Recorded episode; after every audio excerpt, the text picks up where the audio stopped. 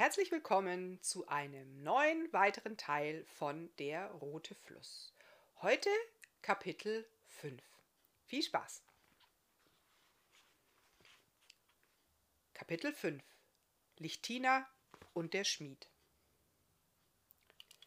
Nachdem Lichtina den Prinzen und seine schöne zukünftige Frau verlassen hatte, wanderte sie über Hügel, durchquerte Wiesen, die in den letzten Sommertagen hochgewachsen waren, und erreichte schließlich ein kleines Dorf.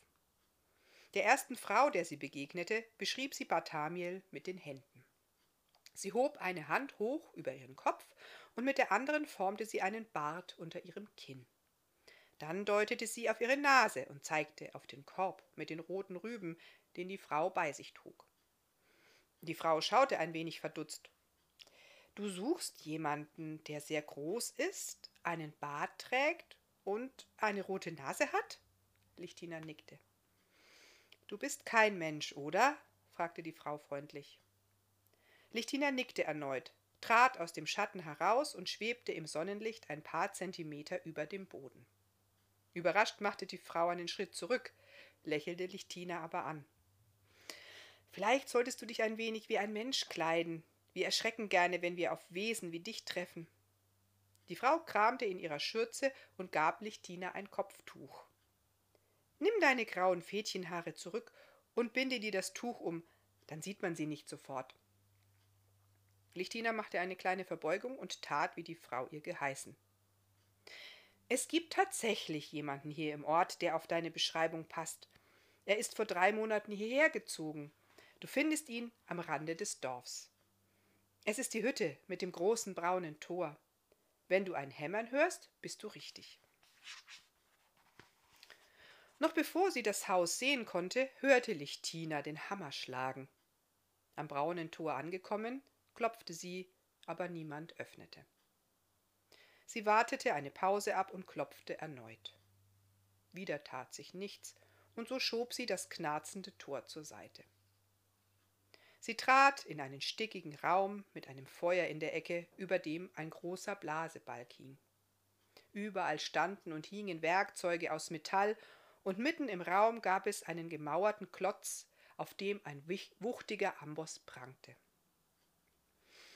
Erst jetzt sah Lichtina den großen Mann, der am Ende des Blasebalgs stand und damit kräftig Luft in das Feuer blies. Er trug einen braunen Bart und hatte ein leuchtend rotes Gesicht, fast wie ein Bartriese. Aber Barthamiel war es nicht. Enttäuscht wollte Lichtina wieder gehen, als der Mann sie bemerkte. Er ließ den Blasebalg los und brüllte. Wenn du Arbeit für den Schmied hast, dann komm her und schrei es mir in mein linkes Ohr. Mein rechtes ist schon taub. Lichtina erschrak fürchterlich, weil der Schmied eine so schrecklich laute Stimme hatte, die dazu noch ziemlich unfreundlich klang. Sie wich ein wenig zurück und stieß an ein Brett mit Werkzeugen. Einige Fädchenhaare blieben darin hängen. Hektisch versuchte sie, ihre Fädchen zu lösen, dabei rutschte ihr das Tuch vom Kopf und sie verhedderte sich noch mehr in den Zangen. Der Schmied zog die Augenbrauen zusammen und guckte erstaunt. Dann hellte sich seine Miene auf. Ah, da schau her, eine Staubelfe. Es ist lange her, dass ich eine von euch Staubfusseln das letzte Mal gesehen habe, dröhnte er mit lauter Stimme.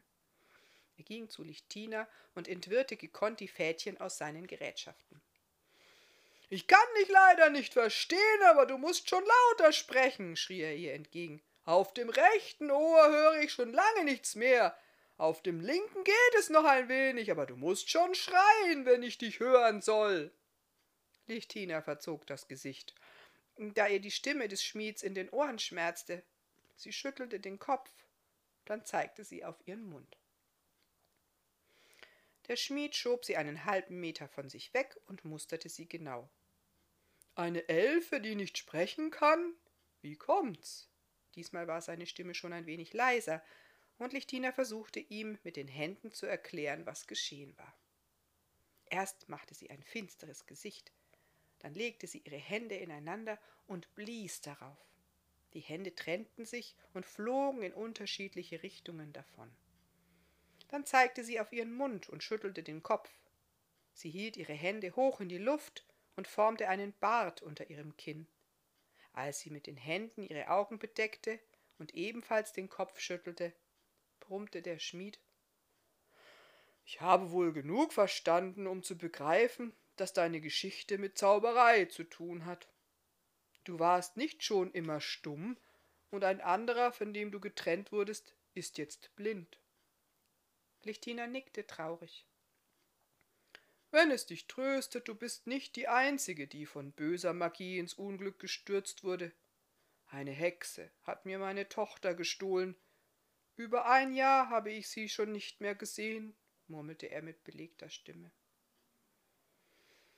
Lichtina nahm die grobe Hand des Schmieds und führte ihn zu einem Schemel. Sie setzte sich ihm gegenüber und bat ihn, mit einer Geste zu erzählen, was geschehen war. Der Schmied räusperte sich und fing dann erstaunlich leise an zu berichten. Eine schöne, vornehme Frau kam eines Tages in meine Schmiede und bat mich, ihr einen kleinen verzierten Kasten zu bauen. Er sollte ein Schloss haben, und den Schlüssel dazu wollte sie an einer Kette tragen können. Wir vereinbarten einen Preis, und ich schmiedete ein wunderschönes Kästchen mit Blumen und Ranken auf seinem Deckel. Den Schlüssel machte ich zierlich und fein. Als ich ihr den Kasten zu ihrem herrschaftlichen Haus lieferte, wollte sie mir nur die Hälfte dafür zahlen. Sie jammerte, dass der Schlüssel ja so winzig klein und der Kasten sein Geld nicht wert sei. Ich gab ihr die Sachen nicht heraus und wollte sie lieber selbst behalten. Da lenkte sie ein und versprach mir, den Rest am nächsten Tag zu bezahlen. Ich gab ihr nur das Kästchen und behielt den Schlüssel, damit sie auch ja ihr Wort hielt. Sie bat mich, ob nicht meine Tochter den Schlüssel zu ihr bringen könne, ihr wolle sie dann das restliche Geld geben. Ich willigte ein. Es war das letzte Mal, dass ich Stine gesehen habe.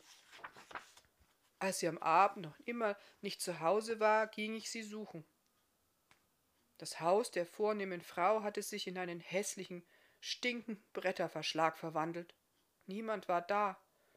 Ich fand den Schlüssel auf dem Weg liegend. Der Schmied zog ein Kettchen unter seinem Hemd hervor und zeigte es Lichtina. Später habe ich dann erfahren, dass die Hütte der Hexe Morchel gehört hatte. Sie war verschwunden und Stine mit ihr.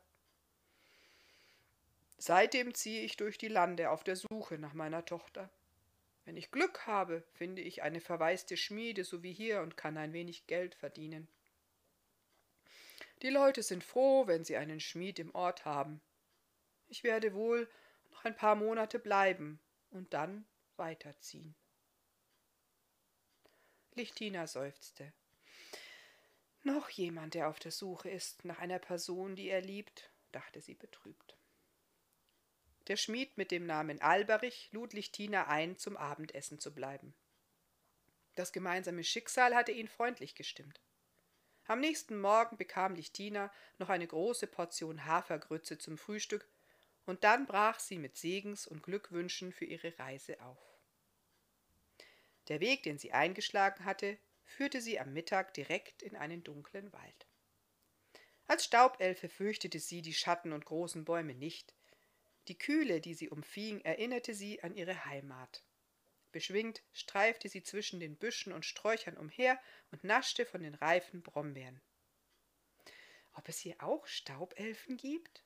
fragte sie sich hoffnungsvoll. Sie dachte an ihren Vater, den stattlichen und vornehmen Elf Langrien. Seine Fädchenhaare trug er zu einem kunstvollen Knoten geschlungen, wie ihn die Staubelfenmänner meist trugen. Sein grauer, verzierter Rock spiegelte seine Stellung im Volk wider. Er war ein Gelehrter und sehr gebildet und geachtet unter den Elfen. Stets wahrte er die Fassung. Als er davon erfuhr, was Lichtina geschehen war, sah sie ihn das erste Mal in ihrem Leben weinen. Er nahm sie in den Arm und schluchzte herzzerreißend. Lichtina hatte erwartet, dass er schrecklich böse sein würde, weil sie sich nicht an die Regeln der Gemeinschaft gehalten hatte. Stattdessen hatte er gesagt die Liebe kann man nicht verbieten. Sie findet immer einen Weg. Wenn Bartamiel deine wahre Liebe ist, Dann wird alles gut werden, dessen bin ich mir sicher. Er hatte sie am dritten Tag des Fluchs zum roten Fluss geleitet und sie an Barthamiel übergeben. Dann hatte er Gardenie und Basalt zugenickt und gewartet, bis der Fluch sich erfüllte. Als Lichtina neugierig durch eine hohe Hecke geschlüpft war, um zu sehen, was wohl dahinter lag, blieb sie erstaunt stehen. Eine kleine Holzhütte lehnte sich ein wenig schief an eine große Eiche. Aus dem Kamin stieg Rauch. Wer wohl darin wohnen mag? fragte sich Lichtina und ging zu der Tür. Nach dem ersten Klopfen öffnete eine schöne und freundliche Frau. Welch Überraschung! Besuch bekommen wir nicht oft hier in unserem Wäldchen, nicht wahr, Tochter? Lichtina sah ein Mädchen, das etwas vom Tisch abräumte und gleich darauf in einer Ecke verschwand. Die Frau bat Lichtina herein. Sei willkommen und tritt ein. Die Frau hatte langes, glänzend schwarzes Haar, das ihr fast bis zur Hüfte reichte. Ihre Haut war makellos, ihre roten Lippen sanft geschwungen, nur ihre Augen versprühten eine Kühle, die selbst Lichtina frösteln ließ. Lichtina zeigte ihr, dass sie nicht sprechen konnte, und die Frau musterte sie. Das macht gar nichts. Mein Töchterlein spricht auch nicht viel. Lichtina zeigte mit den Fingern, die sie über den Tisch spazieren ließ, dass sie auf Wanderschaft war. Sie legte eine Hand auf ihr Herz und die andere hielt sie an die Augen, als würde sie etwas suchen. Die Frau überlegte. Du suchst also die Liebe? Lichtina nickte, denn es stimmte, was die Frau vermutete. Sie suchte Barthamiel, ihre große Liebe. Lichtina sah die Tochter in der Ecke sitzen. Sie trug einen farblosen Kittel und ein Kopftuch, das ihre Haare ganz verdeckte. Die Frau gab ihr ein Zeichen. Hol etwas zu essen und zu trinken aus der Kammer. Sei nicht faul, Mädchen, wir haben einen Gast. Dann stellte sie sich vor. Ich bin Frau Melchior und das ist meine Tochter Mine. Da Lichtina nicht unhöflich sein wollte, nahm sie die Einladung zum Essen an. Während die Frau Teller und Becher holte, sah Lichtina das Mädchen in die Vorratskammer gehen. Die, Tier, die Tür blieb offen stehen, und Lichtina sah dort im Schein der Kerze ein Metallkästchen. Es war mit Blumen und Blätterranken verziert. Für einen Moment stockte ihr der Atem. Als die Frau die offene Tür sah, schlug sie diese eilig zu und schimpfte ungehalten mit dem Mädchen. Lichtina tat, als hätte sie nichts bemerkt. Während des Essens aber beobachtete sie Mine genau. Dunkle Augenringe hatte sie und sah müde und traurig aus. Wenn Lichtina versuchte, ihr in die Augen zu schauen, dann sah sie schnell zu Boden. Ist Frau Melchior vielleicht die Hexe Morchel und Mine dann die Tochter des Schmieds? fragte sich Lichtina bestürzt. Sie wollte der Sache auf den Grund gehen und hoffte, das Mädchen kurz allein sehen zu können. Nach dem Essen verspürte Lichtina aber plötzlich eine große Müdigkeit. Sie konnte sich kaum auf den Beinen halten, und Frau Melchior bat ihr ein Lager für ein kurzes Schläfchen an. Als Lichtina erwachte, dämmerte bereits der Morgen. Das Mädchen saß mit einer Kerze am Tisch und nähte. Lichtina winkte dem Mädchen. Das sah sie nur traurig an und machte mit seiner Arbeit weiter. Lichtina setzte sich zu ihm und sah sich fragend in der Hütte um. Sie ist auf den Markt gegangen, sagte Mine leise. Lichtina nahm ihr Nadel und Faden aus der Hand, stellte sich vor sie und tat so, als schlüge sie mit einem Hammer. Dann drückte sie einen unsichtbaren Blasebalg und blies in ein unsichtbares Feuer. Im Gesicht des Mädchens zeigte sich das erste Mal eine freudige Regung. Ein Schmied, du spielst die Arbeit eines Schmieds, sagte es munter. Lichtina nickte. Dann deutete sie auf das Mädchen und machte eine suchende Geste. Die Augen des Mädchens wurden auf einmal hellwach. Er sucht mich? Mein Vater sucht mich? Lichtina nickte. Sie nahm das Mädchen bei der Hand und wollte mit ihm zur Tür hinaus doch das Mädchen hielt sie fest. Wir können nicht hinaus.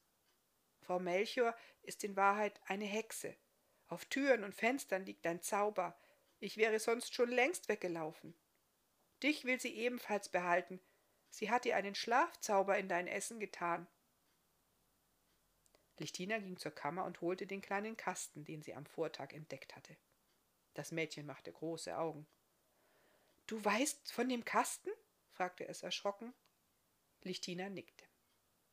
Dann kennst du meinen Vater wirklich. Hat er dir von dem Kasten erzählt? Lichtina nickte erneut. Dann deutete sie auf das Kästchen. Das Mädchen blickte vorsichtig zum Fenster. Sie wird gegen Mittag wieder da sein und dann beenden, wobei du sie gestern gestört hast. Ängstlich räumte es den kleinen Kasten wieder an seinen Platz und begann zögerlich zu erzählen. Morchel ist eine furchtbar eitle Hexe. Sie ist schon sehr alt, aber damit abfinden will sie sich nicht. In der Früh bietet sie ihre Kräuter auf den Märkten feil.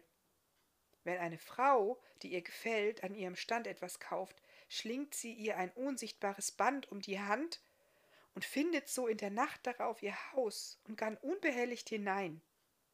Sobald die Frau schläft, schneidet sie ihr die Haare ab und nimmt ihr dadurch ihre Jugend und Schönheit. Am nächsten Morgen, wenn die Frau erwacht, ist sie alt und grau. Die Haare sammelt Morchel in dem Kästchen, und einmal in der Woche schlüpft sie hinein und badet darin. So bleibt sie jung und schön. Lichtina schüttelte sich angewidert bei dieser grausigen Geschichte. Die ersten Sonnenstrahlen schienen bereits warm durch die Stube. Lichtina überlegte verzweifelt, wie sie sich und Stine aus dieser unglücklichen Lage befreien konnte, als ihr Blick am erloschenen Feuer des Kamins hängen blieb. Sie hatte eine Idee und fasste einen Plan. Sie zeigte Stine, wie sie, erwärmt durch die Sonne, fliegen konnte. Dann stellte sie mit ihren Händen wieder Hammer und Blasebalg dar und bat das Mädchen um den Ring, den es an seiner linken Hand trug. Den hat Vater für mich gemacht, zögerte Stine. Schließlich gab sie ihn der Elfe. Lichtina lächelte aufmunternd und schwebte durch den Kamin nach draußen. Nervös winkte ihr die Tochter des Schmieds am Fenster zu, und Lichtina machte sich auf den Weg. Sie hatte mit ihrer Vermutung recht behalten. Auf dem Kamin lag kein Zauber. Die Hexe hatte nicht damit gerechnet, dass jemand durch ihren Kamin ausbrechen könnte. Diesmal hielt sich Lichtina nicht in dem Schatten der Bäume auf. Sie hüpfte von Sonnenstrahl zu Sonnenstrahl und erreichte so in kürzester Zeit den Rand des Waldes. Dann flog sie eilig den Weg zurück zur Hütte des Schmieds. Außer Atem schob sie das braune Tor auf. Noch nie war Lichtina so lange geflogen. Alberich machte gerade Feuer und staunte nicht schlecht, die Staubelfe nach so kurzer Zeit wiederzusehen. Hast du etwas vergessen, Elfe? brüllte er ihr zu. Lichtina hielt ihm den Ring seiner Tochter unter die Nase. Der Schmied stutzte. Dann musste er sich vor Schreck setzen. Stine! ächzte er und sah Lichtina fragend an. Lichtina beschrieb ihm mit den Händen den Wald und die Hütte, in der sie Stine gefunden hatte. Alberich sprang sogleich auf und wollte seine Tochter holen gehen. Doch Lichtina hielt ihn auf. Sie schüttelte den Kopf. Dann formte sie mit den Händen eine Tür und zeigte ihm, dass er in die Hütte nicht hinein konnte, da ein Zauber drauf lag. Wie gerne wollte sie ihm erklären, was sie vorhatte. Der Schmied sah sie flehend an, was kann ich nur tun, um sie zu retten? murmelte er verzweifelt. Lichtina nahm seine Hand und legte sie auf ihr Herz. Dann zeigte sie auf den Schlüssel, den er um den Hals trug. Sie hielt die Hand auf und bat ihn, ihr den Schlüssel zu geben. Du willst den Schlüssel? fragte er vorsichtig. Lichtina nickte. Der Schmied nahm den Schlüssel von der Kette. Ich vertraue dir. Was soll ich tun? Lichtina sah sich um. Sie nahm einen Stock und malte den Weg zum Wald und zur Hütte in den staubigen Boden. Dann malte sie eine Hecke vor die Hütte und Alberich, der mit einem langen Seil dahinter saß und wartete. Das ist der Weg zum Haus der Hexe, Und ich soll hinter einer Hecke warten und ein Seil mitbringen? erriet der Schmied aufgeregt. Lichtina nickte und lächelte. Dann eilte sie aus der Werkstatt hinaus. Alberich stürzte hinterher. Gehen wir nicht gemeinsam? Lichtina stellte sich in die Sonne, ließ sich von ihr wärmen und flog los. Alberich verstand. Er konnte zwar rennen, aber so schnell wie eine fliegende Elfe war er beileibe nicht. An der Hütte angekommen, flog Lichtina wieder durch den Kamin hinein. Stine wartete schon ganz aufgeregt. Du bist zurück. Ich bin so froh, dass du rechtzeitig da bist. Morchel kann jede Minute kommen. Dann fragte sie vorsichtig. Ist mein Vater auch da? Lichtina nickte und legte den Finger auf den Mund. Die Tochter des Schmieds setzte sich wieder an den Tisch und nähte. Lichtina setzte sich daneben und tat so, als sei sie verzweifelt und unglücklich. Als die Hexe kurz darauf die Stube betrat, schaute sie sich nach Lichtina um. Was guckst du so deprimiert? sagte sie mit süßer Stimme. Hast du gemerkt, dass du aus meiner Hütte nicht mehr hinaus kannst? Lichtina schniffte kummervoll. Die Hexe lachte. Haha, du gehörst jetzt mir, wie die Mine, die einst Stine hieß. Aber keine Angst, von deinen Fädchen schneide ich nichts ab. Wer weiß, was dann passiert. Staubig und grau will ich ja nicht aussehen. Dann herrschte sie Stine an. Geh, Mädchen, und hole meinen Kasten. Und zu Lichtina gewandt sagte sie, sieh zu und staune. Stine stellte das hübsch verzierte Kästchen auf den Tisch. Die Hexe holte ein paar Büschel Haare aus ihrem Korb und öffnete den Kasten. Darin lagen Haare in allen Farben und Beschaffenheiten. Blonde, lockige, braune, glatte, rote, krause, schwarze, kurze und einige mehr. Die Hexe legte neue Strähnen dazu, murmelte ein paar Worte, die Lichtina nicht verstand, und schwuppdiwupp fuhr sie in den kleinen Kasten hinein. Lichtina sprang sogleich auf und schlug den Deckel zu. Sie holte den Schlüssel des Schmieds hervor und flugs sperrte sie das Kästchen ab. Zweimal drehte sie den Schlüssel um. Kaum hatte sie den Schlüssel abgezogen, wurde aus dem Inneren wütendes Geheul laut. Wer wagt es, mich hier einzusperren? Lasst mich raus! Ich bin die Hexe, die mächtige Hexe Morchel. Wollt ihr wirklich meinen Zorn auf euch ziehen? Lasst mich raus! Was bringt es euch, mich hier einzusperren? Ihr könnt aus der Hütte ohne mich nicht hinaus. Dann kicherte sie böse. Ja, ihr werdet elendiglich verhungern. Stine schaute Lichtina ängstlich an. Was machen wir jetzt? Sie hat doch recht. Ich werde hier nicht herauskommen. Lichtina stellte sich am Fenster in die Sonne. Sie schwebte ein Stück, umarmte Stine, nahm das Kästchen und flog damit zum Schornstein hinaus. Hinter der Hecke saß schon der Schmied und wartete. Lichtina zeigte ihm den kleinen Kasten, aus dem ein fürchterliches Gezeter drang. Ist die Hexe da drin? Freute sich Alberich.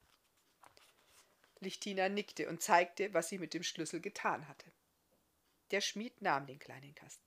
Ich weiß schon, was ich tun werde, damit sie nie wieder hinaus kann, werde ich drei dicke Eisenbänder herumschmieden. Lichtina nickte zustimmend. Dann zeigte sie auf die Hütte, und der Schmied konnte seine Tochter am Fenster stehen sehen. Stine! rief er voller Freude. Lichtina nahm das Seil, schwebte im Sonnenlicht hoch zum Kamin und warf das Seilende hinein. Alberich eilte hinzu, und kurz darauf zog er Stine aus dem Schornstein heraus. Voller Freude nahm er seine Tochter in die Arme. Liebe Elfe, dröhnte es kurz danach durch den Wald, wie kann ich dir jemals danken? Ich bin so unendlich froh, dass ich meine Stine wieder habe. Die Tochter des Schmieds wischte sich die Augen. Komm doch mit und bleibe bei uns. Ich wäre dir die beste Freundin auf Erden. Doch Lichtina dachte an ihren Barthamiel, und ihr Herz zog, sich, zog sie weiter. Als sie den Schlüssel zurückgeben wollte, schüttelte der Schmied den Kopf. Den brauche ich nicht mehr. Behalt ihn als Andenken an uns. Die Elfe umarmte den Schmied und seine Tochter, nahm den Schlüssel und steckte ihn zu dem Fläschchen mit den Freudentränen unter ihren Kittel. Sie legte eine Hand auf ihr Herz und zeigte mit der anderen in die Ferne. Sie winkte den beiden noch und flog dann mit dem nächsten Sonnenstrahl davon. Ja, das war's für heute. Ich hoffe, es hat euch Spaß gemacht zuzuhören. Verzeiht mir meine kleinen Fehler, ähm, meine kleinen Versprecher. Ähm, wir haben beschlossen, sie drin zu lassen. Es wäre zu viel Aufwand, sie alle rauszuschneiden, denn wir möchten diese wunderschöne Leseaktion so schnell wie möglich rausbringen. Die groben Schnitzer schneiden wir, die kleinen bleiben drin, genauso wie ihr. Bleibt nämlich gesund und bleibt drin, also zu Hause. Ich hoffe, ihr freut euch schon auf morgen. Sagt es gerne weiter. Vielen Dank und tschüss.